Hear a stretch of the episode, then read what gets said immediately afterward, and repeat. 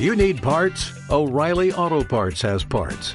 Need them fast? We've got fast. No matter what you need, we have thousands of professional parts people doing their part to make sure you have it. Product availability. Just one part that makes O'Reilly stand apart. The professional parts people. oh, oh, oh, O'Reilly Auto Parts.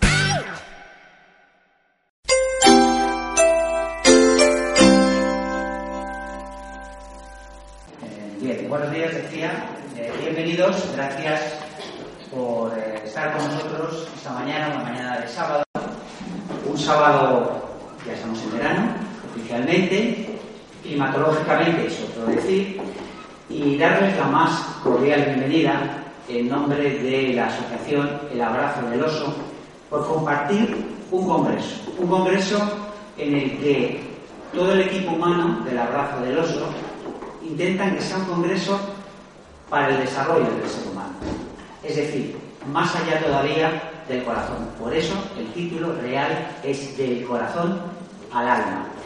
Y antes de compartir con mi querido amigo, luego haré referencia a él, José Ignacio, hablar de lo que representa, es tiempo de agradecimientos a ustedes por estar aquí, por supuesto a todos los ponentes, que son, después de ustedes, que son las grandes estrellas, los ponentes son los protagonistas de ustedes, son las grandes estrellas porque van a recibir toda esa energía, todo ese amor, toda esa sabiduría para poderla compartir.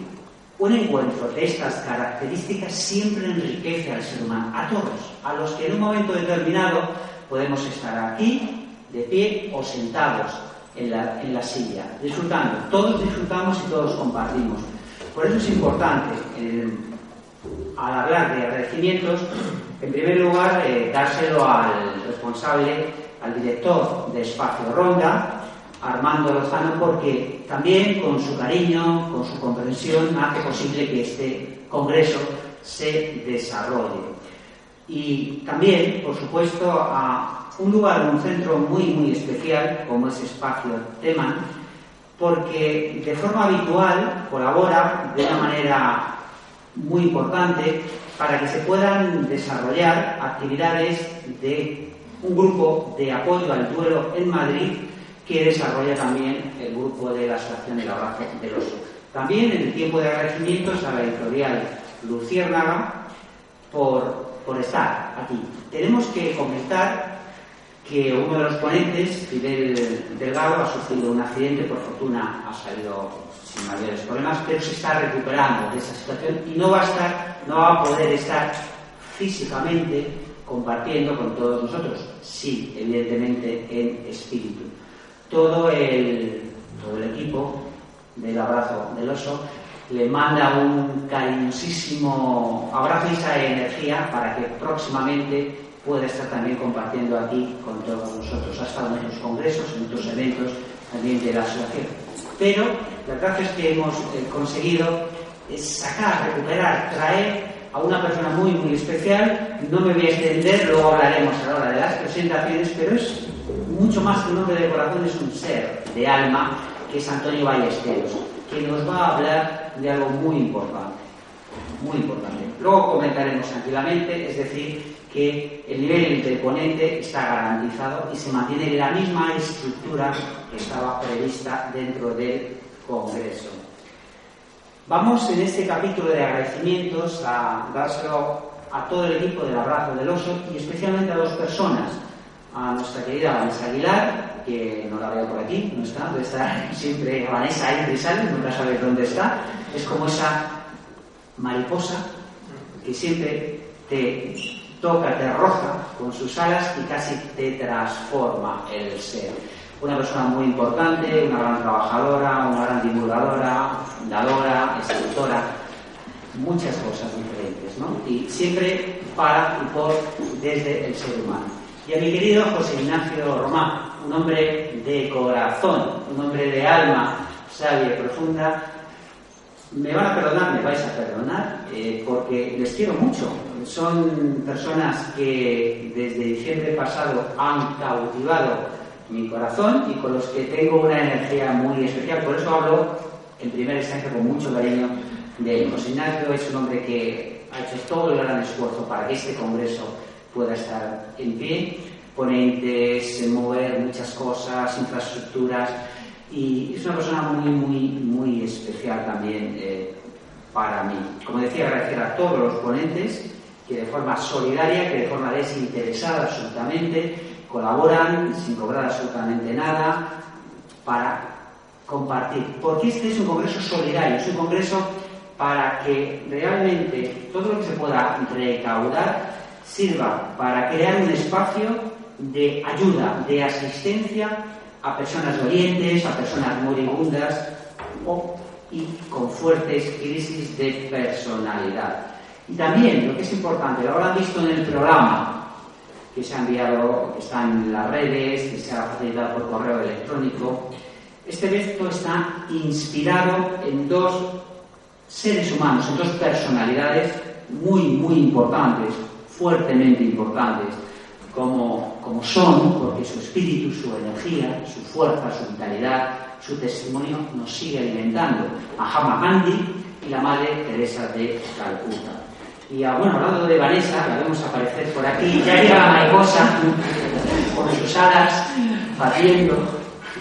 Y la verdad es que lo más importante, yo quería que José Antonio tiene unas bonitas palabras también muy importantes y compartiremos entre los dos de forma, como él dice, dicha rachera, ¿no? Estas las presentaciones a los diferentes eh, ponentes. José Antonio, algo importante, ¿verdad? Sí, pues Perdón. bueno, eh, aparte de estas dos personalidades tan importantes a las que se dedica el Congreso, quiero dedicar también el Congreso a una persona que me marcará durante toda la vida, como es eh, mi padre, recientemente fallecido el 11 de junio, Bartolomé Romancelli, una persona que me enseñó lo que es el, el poder del corazón y los gestos llenos de humanidad y de amor hacia las personas y, de ayuda y apoyo. Me contaba el otro día mi madre, me emociona un poco, ¿eh?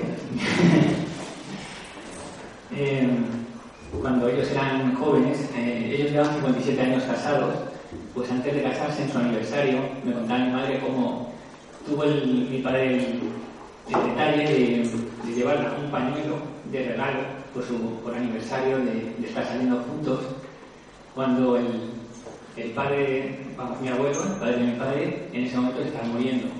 Y tuvo el, el gesto tan, tan bonito y con tanto sentimiento de acudir a, a ver a mi madre y entregarle ese pañuelo. Entonces, para mí eso es lo que hace la diferencia entre la evolución del ser humano, eh, el hacer una acción de corazón o quedarse en el pensamiento, eh, estancamiento o evolución. Eh, para mí eso denota una humanidad que tenemos que poner en práctica cada día, no solo pensarnos, sino sentirnos y movernos por la confianza del corazón. Entonces, pues yo le quiero dar las gracias por una vida llena de entrega, de amor, de cuidado a los suyos, de creando vida a su alrededor.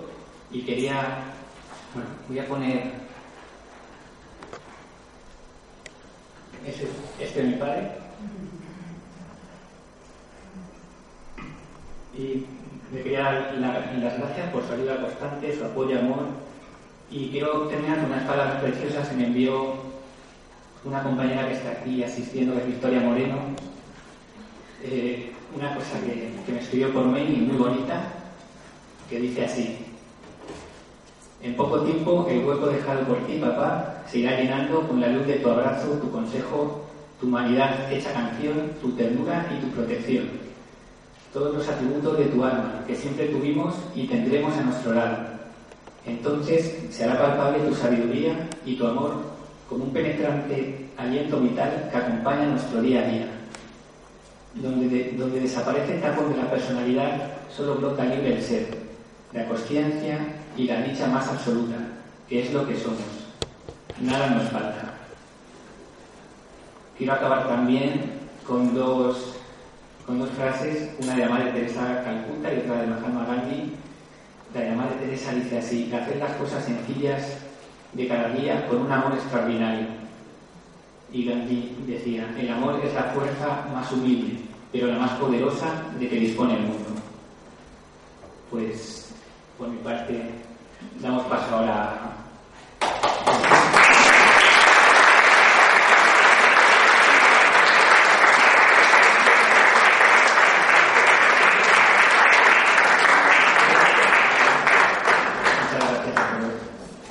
Pues como bien, como bien decía José Ignacio, vamos a, a comenzar.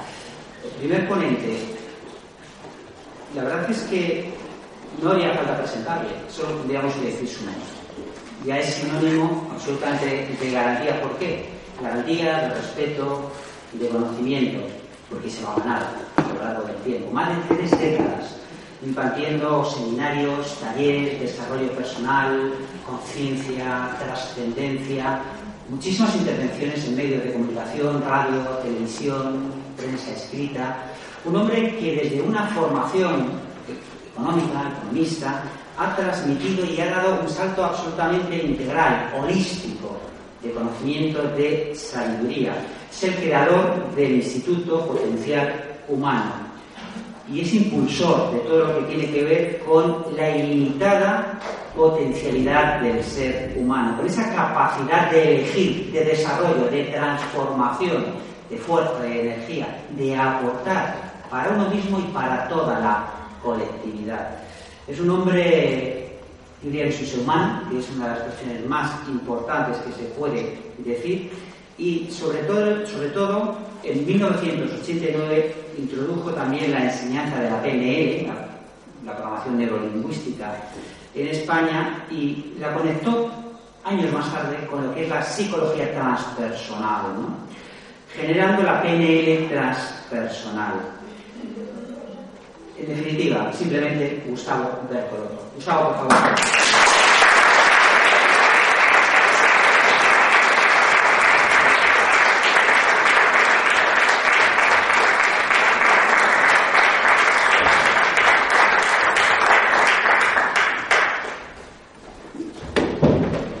Voy a, voy a usar.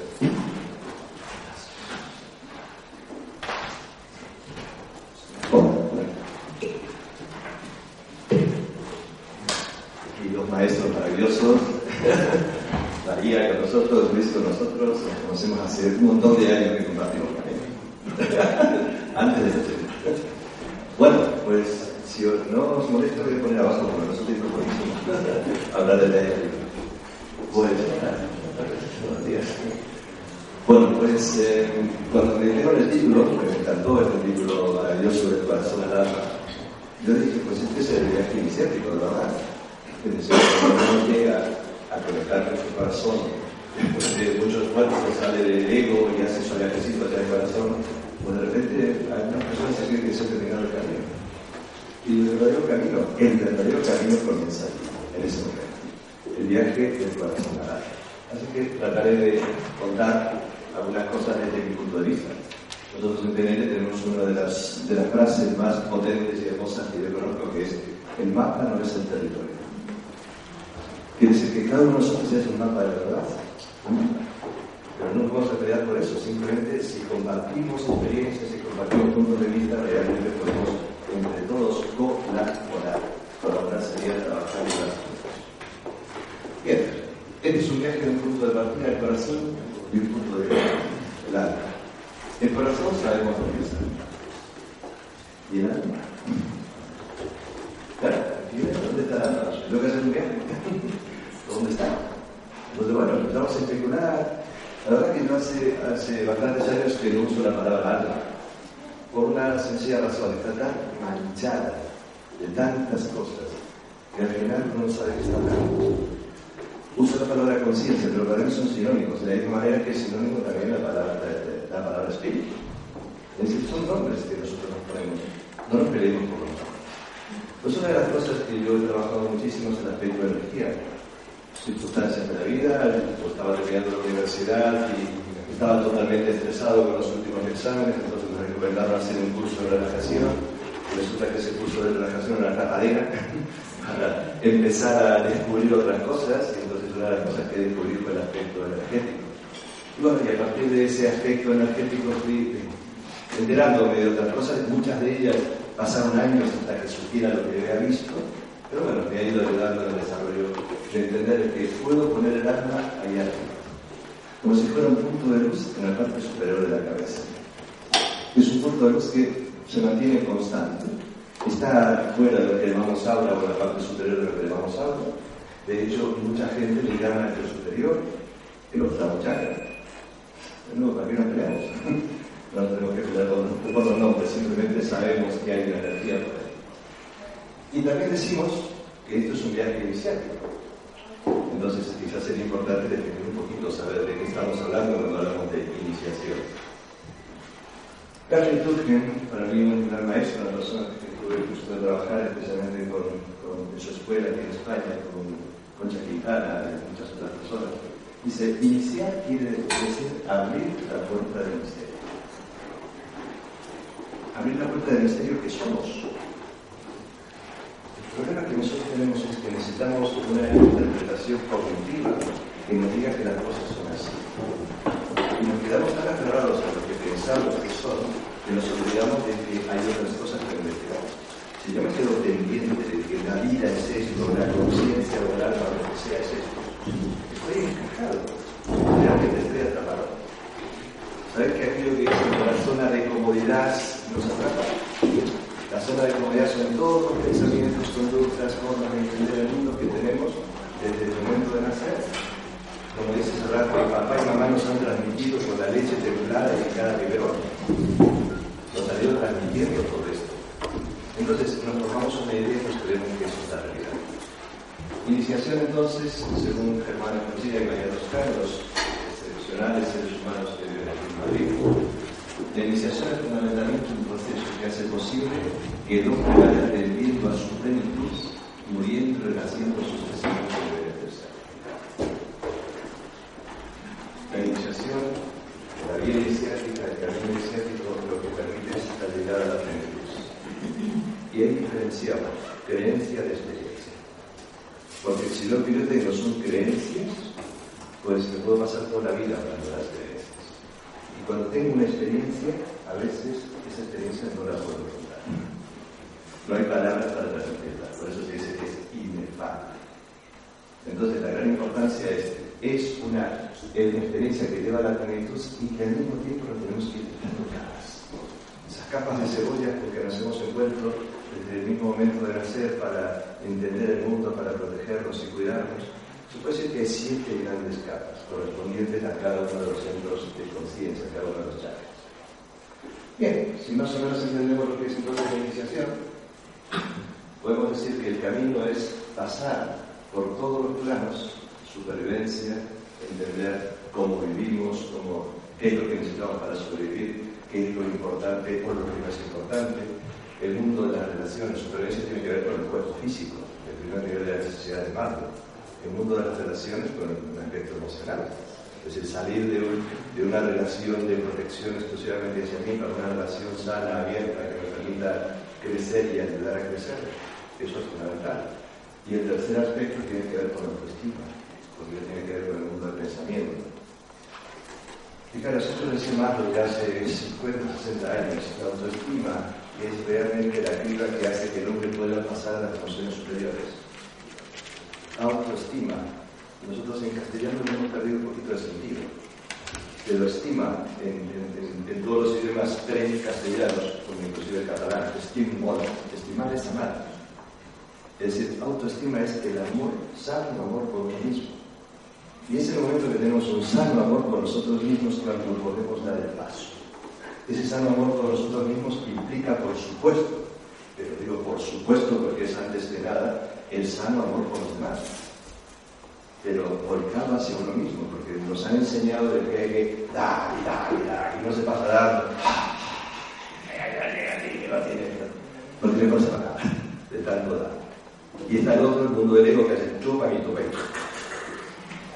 Ya no podemos soltar nada. Quiere que hay una sana y hay salud cuando yo inspiro y expiro, como aire y exhalo. Esta es la clave de, una, de, una, de un buen. Pasamos entonces a una transformación, el chakra del corazón. Le dicen el alquimista. porque el que transmite toda la energía del mundo inferior, por aquí está el mundo animal, vamos a decir, pasamos al mundo humano, para después pasar a los chakras superiores, que tienen que ver con la visión, de la garganta, comunicar, la transmisión, la contribución que yo puedo hacer hacia, hacia los demás. El punto focal es, ese amor desinteresado, un amor que va más allá de la, del amor del tercer chakra. Y por último, el servicio quiere decir los valores superiores. Estos tres son los valores superiores que, decía eh, hablar Quiere decir que tenemos una capacidad de trascender nuestra propia personalidad para ayudar a los demás. Y se forma el ocho, fijaros qué bonito, porque es un conjunto de energías que están circulando constantemente cuando se llega a este equilibrio. Es decir, pasamos, volvemos, y el ocho, el infinito, pues entonces pasa siempre por el corazón. Por eso el corazón es el punto de partida para el viaje, como se dijo bien. Pues te dicen esto que es la escalera de la conciencia. Estos son los colores tradicionales que imagino que saben que no son los colores de los chakras. Rojo, no, los chakras no tienen estos colores ni de casualidad. Simplemente son colores armonizantes que la cultura tibetana escogió para ayudar el proceso de transformación. ¿Eh? Chakras tienen colores dependiendo y cambiantes de muchas cosas. De mi estado de ánimo, de mi salud, si tengo una diarrea, algo cambia en toda mi configuración energética. Pero, como es el color del arco iris, pues decimos la carrera de la conciencia. ¿Y cómo y cuándo comienza este viaje? ¿Cómo y cuándo? Pues cuando un chico y una chica empiezan a jugar, entonces dicen, pues vamos a hacer una meditación y vamos a conectar así las energías, los chakras y todo lo demás, y después hacen la resurrección. Porque cuando hacen resuelve, pues no pasan cosas. Y al pasar cosas, uno no sabe dónde le van a llegar. Entonces, de esas cosas que suceden es que, pues de repente hay un hombre que está por ahí, puntito, madurito y todo lo demás, y millones de espermatozoides dando vueltas por ahí, a ver si de casualidad pasa algo por ahí. Pero esto está pasando en el mundo físico. No nos quedemos con que el mundo es únicamente físico. Yo creo que todos los que estamos aquí lo tenemos claro no tengo que convencer a nadie de esto. Hay un mundo metafísico, un mundo de que no percibimos habitualmente con nuestros ojos. Ese mundo metafísico es como si en algún, en algún espacio-tiempo totalmente distinto de los espacio-tiempos que podemos medir con todas las ondas del universo, algo está sucediendo. Algo que es un punto de luz por ahí, está siendo como de alguna forma empujado, si usar una metáfora que no es correcta, pero bueno, es como que hay una llamada y esa llamada, en el momento en que el óvulo y el espermatozoide se juntan, dicen los videntes de energía que se produce como una explosión. Es una gran descarga energética y esa gran descarga energética pilla algo que viene de otro plano. Es decir, una manifestación desde, yo le llamo la conciencia original, aparece una manifestación en este plano material de forma, una forma de un vórtice de luz. Aquí María Luis conocen a la que fue la, que es la madre de mis hijos, Silvia. Pues antes de, casarnos, ya estábamos meditando, haciendo estos jueguitos, ¿eh? por ahí. Pero bueno, todavía no hemos llegado a mayores, más que estamos sentados ahí haciendo esa, esa meditación de transferencia de energía, de unidad desde el punto de vista energético. Y os prometo que es absolutamente verídico y tardé años en entender. Y de repente eh, aparecen como dos vórtices de luz de este tamaño más o menos, unos 10 centímetros, y comienzan a dar una vuelta alrededor nuestro. Y nos quedamos fascinados porque los dos vimos lo mismo, estábamos viendo lo mismo, era que uno estaba flipando, no habíamos fumado nada, y no nada, nada, normalito, normalito. Bueno, de repente están ahí uno o dos minutos dando vuelta y hacen como se van hacia la puerta, pasan a través de la puerta por supuesto, y los dos al unísono nos levantamos, nos asomamos al pasillo y habían desaparecido. De verdad que nunca, o sea, preguntamos a la gente con la que trabajamos y nadie nos pudo dar respuesta de qué sucedía. Pero era un vórtice de luz, que podemos, yo lo he dibujado de esta forma. Quiere decir que a ese óvulo fecundado se conecta un vórtice de luz. Años más tarde, gracias a una persona que vino aquí a, Madrid a dar el curso, de Livio Binardi, que estuve trabajando con él, Livio pues era, era el hombre que habló de los aspectos energéticos del proceso de gestación. Entonces ahí aparecía este, este, esta explicación. Y también, siguiendo investigando con todo esto, encontré que había otros orígenes, otras escuelas que hablaban de esto, o sea, ya me metí también a profundizar en lo demás. Pero a través del libro dinámico, primero que entendí que esto era el alma, la conciencia, como podemos decir, que en el mismo momento de la fecundación se une a ese óvulo que ha quedado fecundado. Y los tibetanos y los taoístas que han investigado mucho esto, dicen que en ese momento no solamente se produce la conexión de esa, esa, parte esencial, de esa, esa conciencia absolutamente personal, sino que ya se conecta con la conciencia del padre y del madre. Quiere decir que por una parte, ellos, ellos hablan de energía amarilla, blanca prácticamente, que está en la zona de la cabeza, y la, la rojiza anaranjada, que está en la zona del vientre, energía yang y yin, y entonces eso enciende esta conciencia con las energías del Padre. Yo todavía no sé cómo funciona eso de la inseminación artificial. Y lo digo de verdad, ¿eh? yo no sé cómo funciona a nivel, de esta energía. Pues hace muy poquito estuvimos trabajando con una tibetano que nos hablaba de esto, de los estudios que tienen ellos hace miles de años, ¿verdad? Que vienen trabajando esto porque en base a esto, después en el momento de la muerte, hacen trabajos para liberarse de toda la enfermedad. Bien, la carga que se produce y ahí se empieza a generar. ¿Qué queréis llamarlo? ¿El óvulo espiritual que se pone en sí. porque el óvulo espiritual, a nivel espiritual, también se ha creado, también se ha producido una reputación. Esto genera un campo de energía e información en el que están contenidas nuestras tendencias dificultades y potencialidades. Un campo de energía e información que contiene tendencias, dificultades y todas nuestras potencialidades. Habitualmente utilizamos la palabra karma para dirigir, para, explicar esto. La palabra karma también tiene un sentido, pues está muy mezclado también. En su origen no es negativo. Simplemente karma es información sobre la que tienes que trabajar. Y en información, ¿qué es lo que hay? pues, pues esto tiene indudablemente detrás una, una preexistencia de la conciencia y por lo tanto hay tendencias con las que venimos que forman, una cosa es el carácter y otra cosa es la personalidad. Entonces, una cosa es lo que la personalidad es todo lo que se ha montado alrededor de la vida, cada ser humano trae el carácter.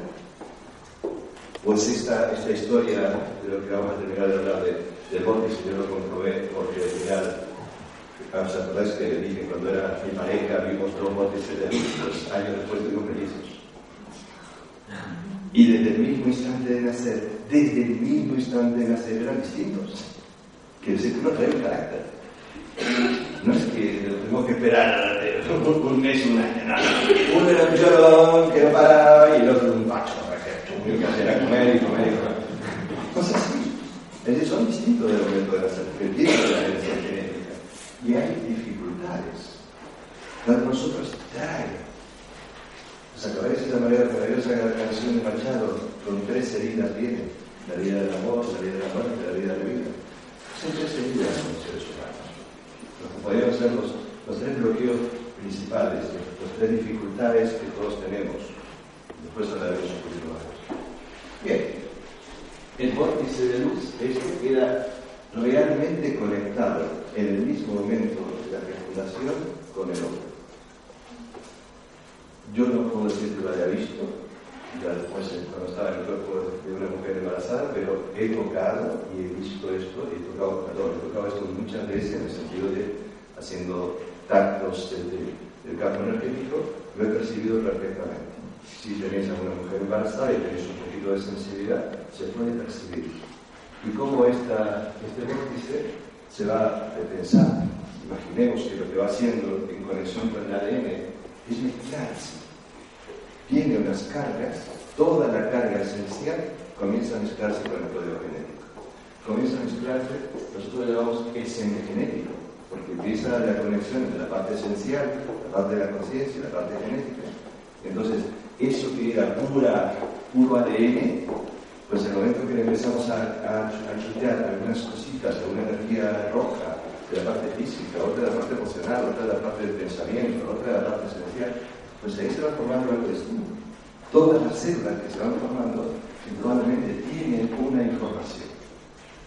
Hoy en día sabemos mucho más del código genético de lo que sabíamos hace dos años y sabemos que el código genético en sí no es indicio de ninguna cosa como si fuera, antes decían que era algo totalmente seguro. Tú tenías un código genético unos alelos que te predisponían para un cáncer y ya estaba, otra cosa. Que me gusta ¿no? lo que está pasando hoy en día, no me voy a meter esto, pero que Angelina Jolie está montando un, un, espectáculo con todo esto pagado por los laboratorios y está bien, está bien asegurado hoy en día. Pero ese código genético es la mezcla donde está la posibilidad que permite que una, una enfermedad se manifieste o no. Esta es la clave. Es decir, nosotros tenemos posibilidades que las cosas se manifiesten y también podemos hacer cosas distintas. Esa es la, la capacidad de la conciencia. La clave de esto es que cuando la mujer está ya a punto de parir, queda únicamente una capa muy pequeña por fuera, está conectada por el diátonas, la zona de la nuca. ¿eh? Muchas veces los videntes dicen que ven esa, esa, ese cono de energía a los lados y parecen alas. A lo mejor el niño parece un angelito porque cuando lo han pintado es, esas personas que ven el, niño recién nacido, los primeros meses de su vida, es como si tuviera unas alitas por, la energía que le sale por atrás. Bueno, este niño nace. Nace, esta es una pintura de dibujo de Alex Gray, un maravilloso vidente que hace unos dibujos excepcionales desde el punto de energía impresionante. Pues esto aquí están listados medianos, pues en otros veréis los chakras. Este niño nace con ese puntito arriba de la cabeza que es su conciencia. Ese es el puntito de la conciencia. Y entonces está recibiendo la información energética, intelectual, emocional, física de los padres. Quiere decir que ese niño está conformando su proceso vital desde el mismo instante de la fecundación y después cuando nace todavía es mucho más físico, es. Y según cómo han sido nuestras experiencias, aprendizajes y relaciones, especialmente en niñez, especialmente en los siete primeros años, se expanden, por supuesto, hasta los 14 los 21, pero los siete primeros años son esenciales en todo el proceso porque nos van a tapar tuberías. El niño nace con una capacidad de percepción, una capacidad de vivencia, una capacidad de, de, de, de generar transformación.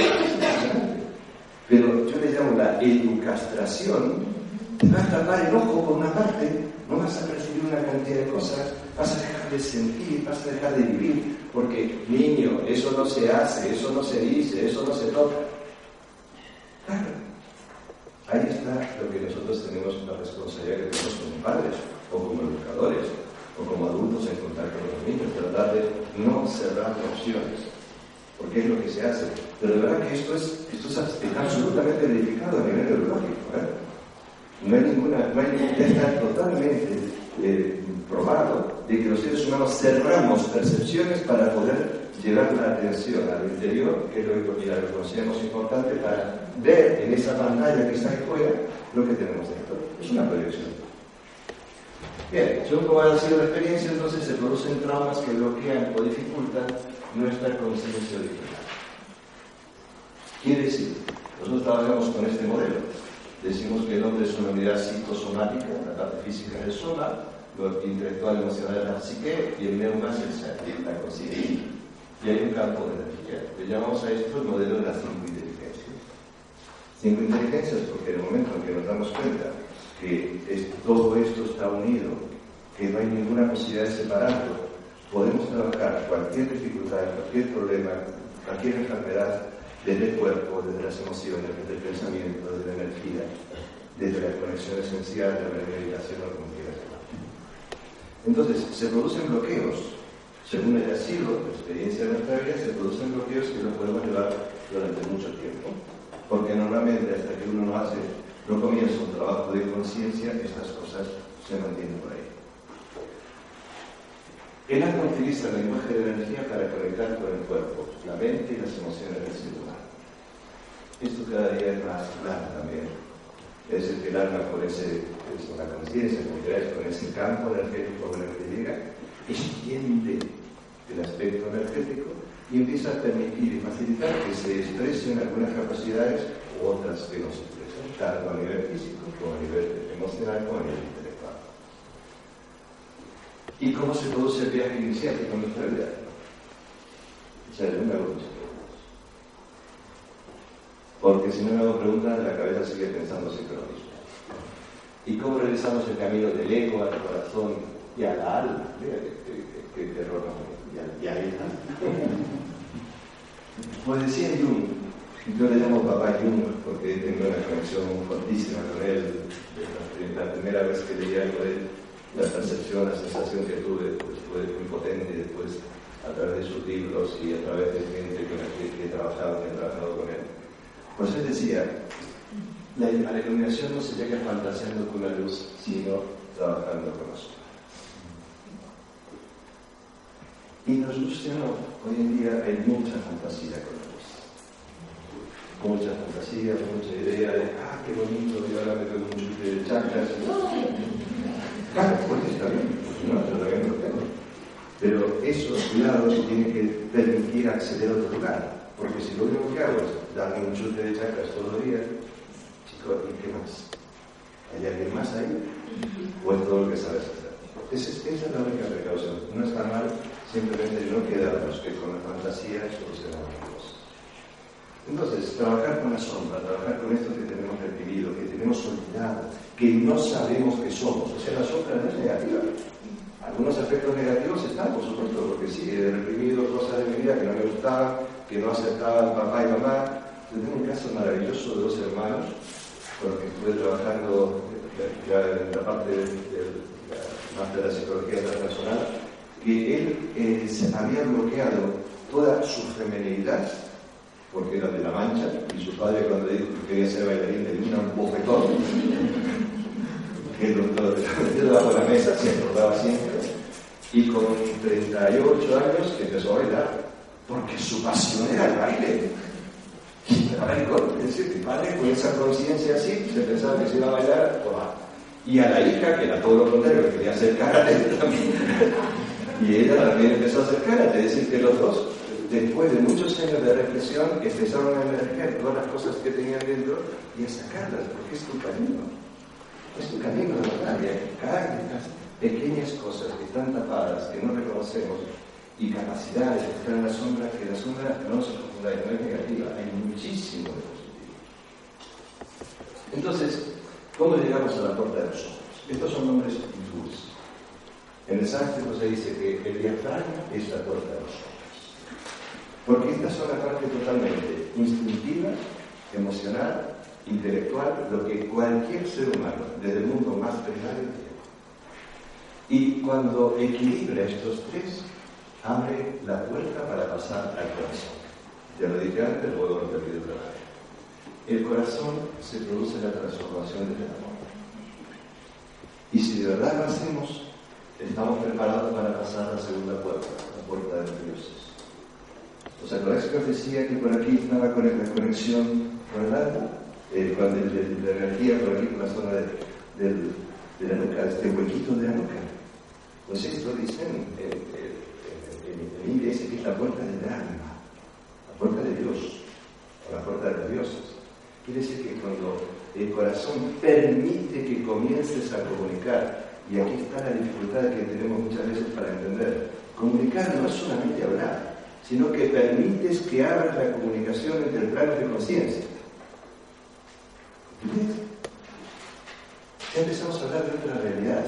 Ya empezamos a hablar no del mundo material y físico, sino que empezamos a decir, oye, y si yo puedo conectarme con otros planos de conciencia que son míos, muchísimos de ellos, y otros que son ajenos a mí, pero que están ahí presentes, esta es, la puerta.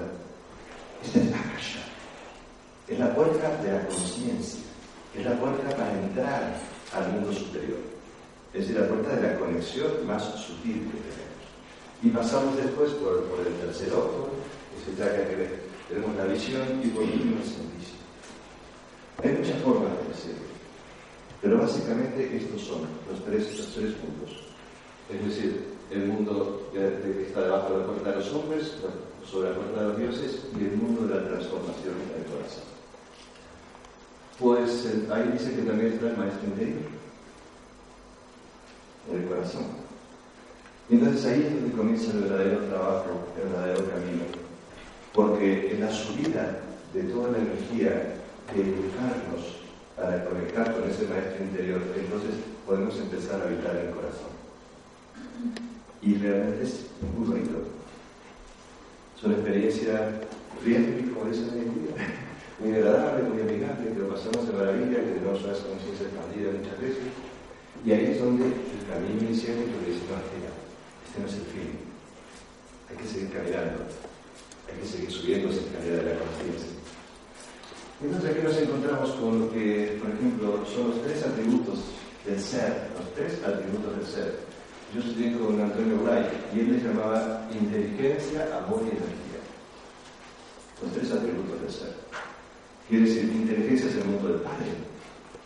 La energía, el poder está en la Madre. Y el mundo del ser humano, del Hijo, está en el centro del, del pecho, es el corazón. Estos son los tres ámbitos los tres ámbitos que todas las tradiciones de la tierra consideran imprescindibles para el desarrollo. Empezar a buscar amor, sabiduría, bondad, fuerza, sabiduría, belleza, lo dice el, mismo cristianismo. Se dice en el cristianismo judío, los tres, las tres columnas del árbol de la vida representan estos tres caminos.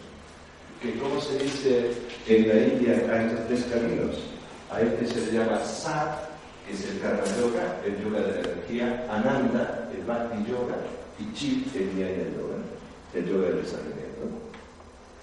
Es decir, tenemos siempre tres caminos, porque estos son los tres polos en donde se resumen y reducen los siete chakras. Entonces, cuando uno quiere hacer un trabajo sobre esto, tiene que empezar a darse cuenta que tiene traumas, que todos nosotros tenemos heridas. La herida amor, la de la muerte, la heridas. Entonces, a algunos le tocará más el trauma de lo vital instintivo, del poder. Ha tenido un padre dominante, un padre que no ha dejado mover, que no ha tenido fuerza para salir, que le ha castrado, por así decirlo. Pues que tienes servido ya el trauma del poder. Eh, no tienes voluntad para hacer las cosas porque eh, has tenido una enfermedad, un problema has quedado ahí atascado. Pues la falta de voluntad es un, bloqueo de este, de este centro. Por supuesto, la parte afectiva, la aceptación de uno mismo y los otros, es los traumas afectivos emocionales lo que se puede llamar la carencia afectiva, que creo que también es una de las dificultades mayores en, entre nuestra generación. Así, oye, que mira, que mi padre es un bueno, ahí está. Y el otro día le decía a la mujer, yo soy la séptima de nueve, de nueve hermanos. Pues yo, mi padre y mi madre fueron mis hijos, educaron a mis hermanos. Entonces, cuando me hablan de afecto de papá y mamá, pues no existe. Cada uno de nosotros tiene algo. Y por último, la parte, sentido también, la parte de la sabiduría, la actividad, el aspecto cognitivo. Es necesaria una limpieza de todas nuestras creencias. Todas. Limpiar todas las creencias. Las creencias es la manera en que nosotros estamos, digamos, enclaustrados dentro de este si queremos liberarnos, hay que limpiar todos, desde las creencias más pequeñitas hasta las más grandes. ¿Crees en Dios? ¿Por qué? No quiere decir que dejes de creer, simplemente limpio. ¿Me entiendes? O sea que no es que, no es que tenga que dejar de creer, simplemente eso que te han transmitido, que se llama paradigma, ese paradigma es imprescindible limpiarlo para poder realmente vivir tu vida, no vivir la vida de los demás, la vida que los demás quieren. Entonces, estos son los tres aspectos en los cuales hay que trabajar. Aquí están las sombras fundamentales, aquí hay que ganar estas cosas. Y algo muy bonito, muy importante, a ver, lo leo. Cuando el ser humano medita y o realiza su misión, lo explico, expresando la profunda predilección de su corazón, se actualizan las potencialidades contenidas en su conciencia. Casaneda decía que la misión es como la profunda predilección del corazón de un ser humano. Es decir, cuando tú sientes que realmente esto es lo que quieres hacer, esa es tu misión. Es la, la profunda predilección de su corazón. Y él decía, el hombre de conocimiento no cree ciegamente en ninguna descripción del mundo. El hombre de conocimiento elige creer en una descripción del mundo que tiene sentido para él desde lo que hoy entiende que es su camino de paz. Y como es una creencia y tú estás absolutamente convencido de que eso va y viene, pues no te a ella. La cambias con mucha más facilidad que cuando te dicen, que cuidado, pecado original, oh, pecado original, uh, el infierno, uh. Ah, ¿Sabes uno de los obstáculos más de mi vida? Yo tengo unos cuantos años, entonces cuando tomé la comunión, no tengo más de 50, pues me metieron un miedo de entrar al infierno. Me imagino que parecido a que alguno de vosotros va a pasar.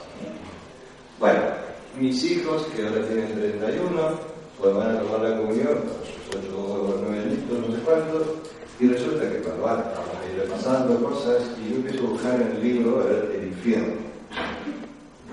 Ningún lado. Entonces a hablar con el cura, y digo, oye, ¿que, ¿dónde está el dice, ah, eso es una chorrada. ¡Hijo de puta! Una chorrada de todo lo que me he castigado a los malos que yo pasé cada vez que bueno, ahí, ahí se te cae el sí. O sea, agradezco la experiencia esta como mira, ahora elijo creer en lo que yo quiero, en lo que me potencia y no en tantas cosas que, que son ese mundo.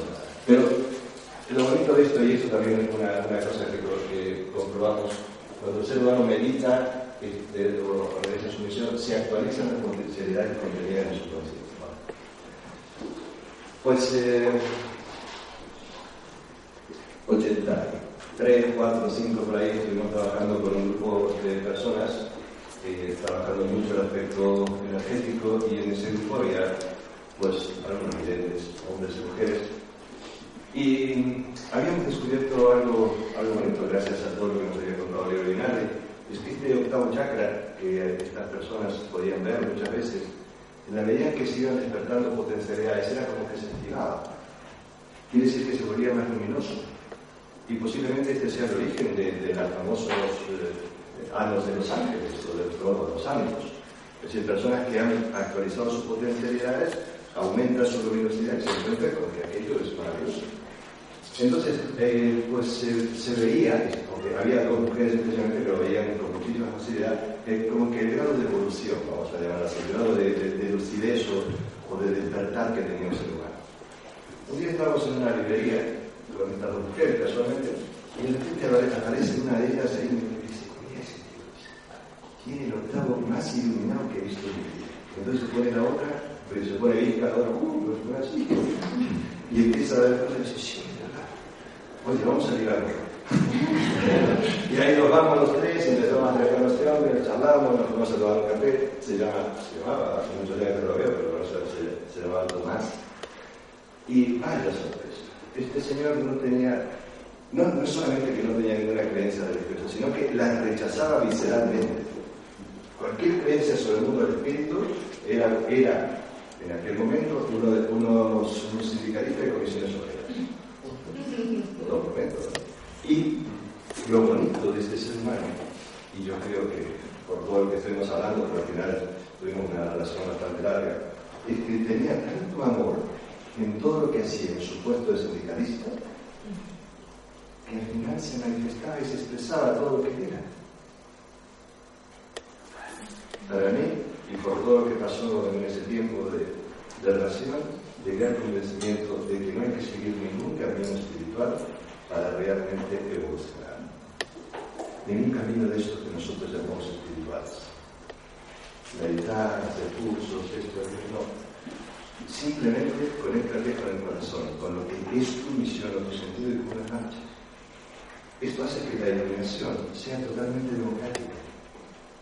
No depende de que tengas pasta para irte al ashram de, de, de gurú y sé yo cuánto, ni, ni nada, no. Depende de que realmente actives la conciencia del corazón y la pongas en marcha. Nada más. No se necesita otra cosa. Pero sí, algo de lo que sí hemos ido comprobando es que en la medida en que la persona va haciendo trabajos, es como que se van destapando conductos. Estos conductos tienen un nombre para, también para los indios, se llaman nadis. Una cosa distinta son los meridianos que van en el cuerpo, que, que conducen la energía más vital, y otra cosa son los nadis, que son los meridianos de la conciencia. Este octavo chakra, a nivel de, la parte más externa del cuerpo, tiene innumerables relaciones, realmente creo que desconocidas todavía en su totalidad, porque para eso, se, por alguna razón, se llama cuerpo astral. El cuerpo astral está conectado con los astros. Quiere decir que estos, estos siete chakras también están conectados de una forma tremendamente sutil con los, con los astros, por lo menos los siete astros principales. Quiere decir que entonces hay una, enorme capacidad de transformación y transmutación gracias a la toma de conciencia. Bueno, vamos a ir terminando, escalera de la conciencia, de nuevo, otro lado, subir, pasar. Y es el viaje iniciático desde el ego, pasando por el corazón y llegando a la conciencia. Entonces todos nacemos desde el ego. Llegar al corazón es la primera iniciación. Y llegar a la conciencia es la primera entonces tenemos esos tres centros y, como decía Durkheim también, la vida iniciática gravita en torno a la experiencia del ser y el esfuerzo para llegar a la unidad con él. De la vida en torno a la experiencia del ser, no a hablar, sino a sentir, vivir la conexión con el ser. Y después a mantener esto, porque se trata de llegar a la unidad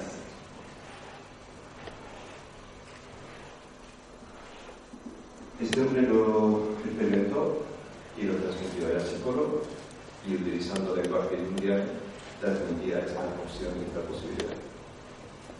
Y decía, no te enganchado en nada.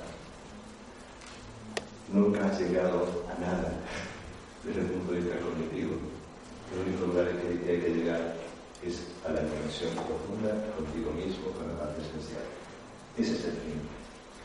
El camino y el fin. Pues estos tres, Antonio Bryce, Durkheim y Claudio Naranjo, que yo considero mis maestros, dan un mensaje con, perdón, los límites no están en el mundo, están en la conciencia. Los límites que yo me pongo en la vida forman parte de mi capacidad de entender. Y más allá de mi capacidad de entender, que eso es el mundo del pensamiento, que hay un límite, es cuando pasas del mundo del pensamiento al mundo de la conciencia. Esto es una frase también preferida de Ken Wilber, la que llaman el Einstein de la conciencia, el gran creador de la psicología transpersonal y integral. Y él dice, hemos generado métodos para, a través del pensamiento, trascender el cuerpo, pero todavía no sabemos, digamos, desde la conciencia trascender el pensamiento. Estamos en vía de trascender el pensamiento. Y en la conciencia, el alma, como queréis llamar, es el punto de destino y el que marca todas las cosas.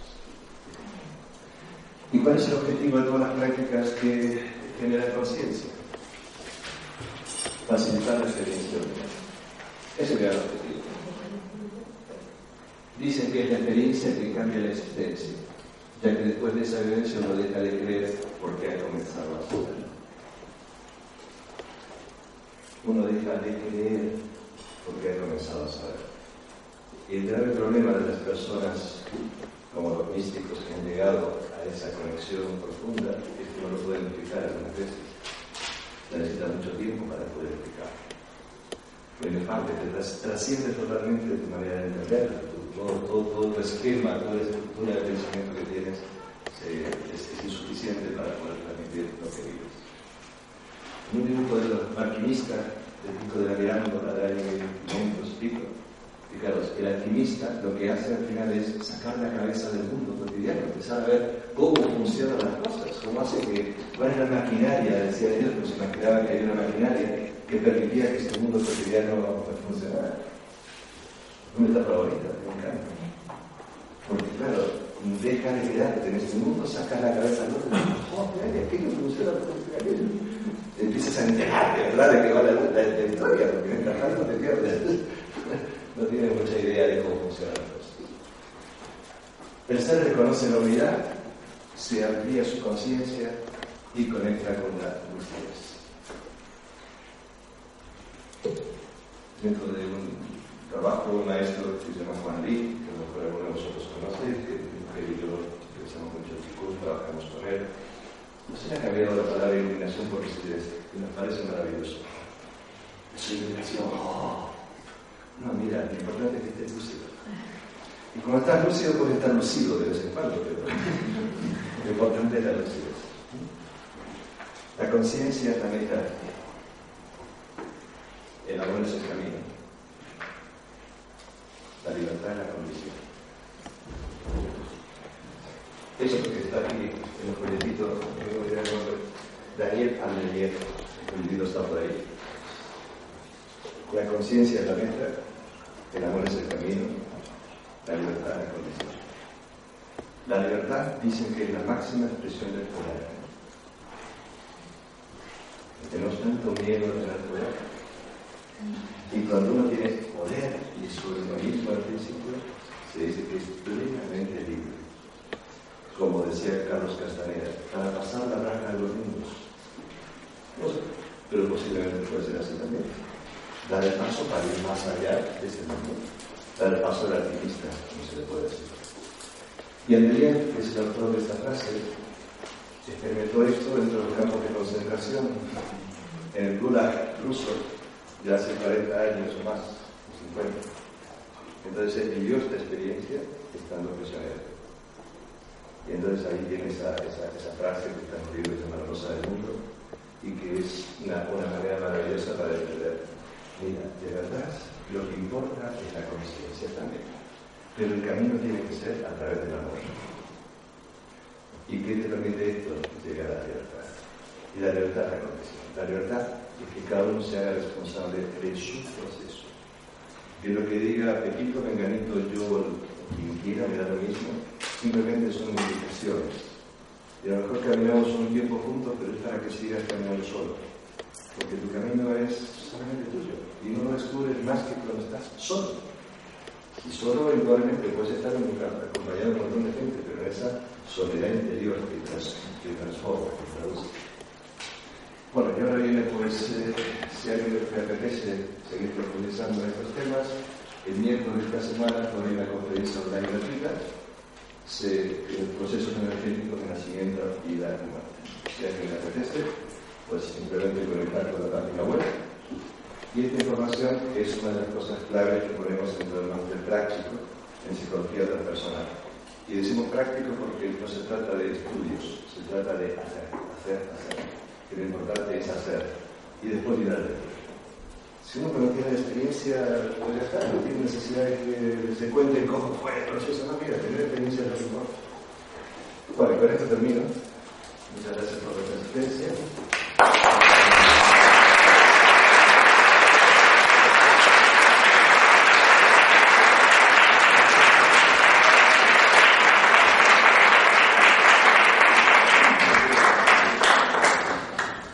Nos queda tiempo para las preguntitas, entonces la señora se va a pasar ahí el micrófono para quien quiera y yo respondo con esto. Bueno, venga. ¿Alguna pregunta? Los cotilleos también se, se, se aceptan, ¿eh? Bueno, bueno. ¿Cotilleos? Preguntas. Nunca decir. Pasa el micro, espera, que te pasa el micro. No, no, es para que te escuchen todos, si no te van a escuchar bien el total. Gracias. Sí, perfecto. Vale. Una curiosidad de toda la vida. Entonces, si realmente la experiencia es inefable, ¿para qué el lenguaje? O sea, es algo al que sigo dándole muchísimas vueltas. O sea, de hecho, creo que intervine en una conferencia tuya online, porque es mi, mm, o sea, lo que me está moviendo. ¿De qué manera conecta el lenguaje? Y estoy segura que si lo tenemos de algo sirve, o sea, y, y es perfecto y a, a un- a algún punto tendrá que llegarnos, pero de qué manera conecta con esto que es inefable, o sea, es Perfecto. experiencia. Muchísimas gracias. Creo, Ignacio que eh, al final de la mañana viene un- una persona que va a hablar sobre un poco sobre el tema y sobre el tema del lenguaje conectado con el ser, ¿no?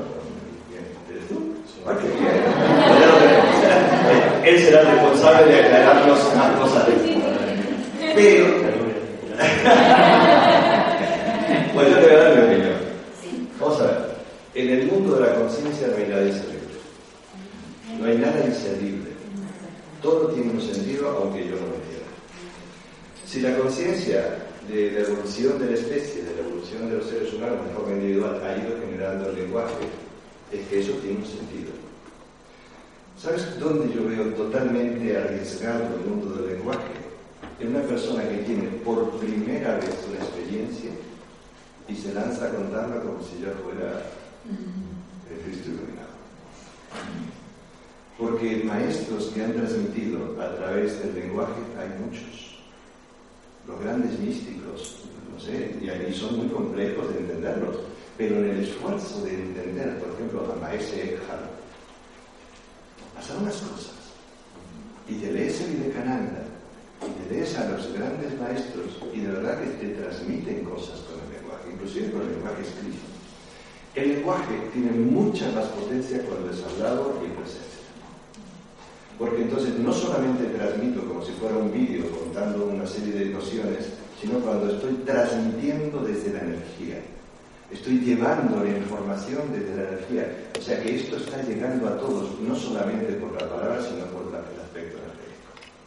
Porque el aspecto energético te conecta con la conciencia.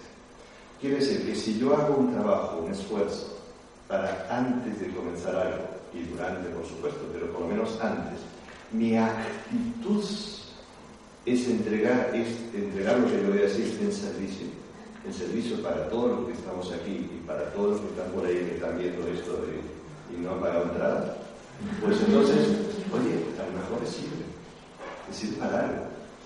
Y parece ser que para esos que están por otro lado, la palabra es vital, para ayudarles a liberarse del, del engaño del mundo astral en el que están metidos.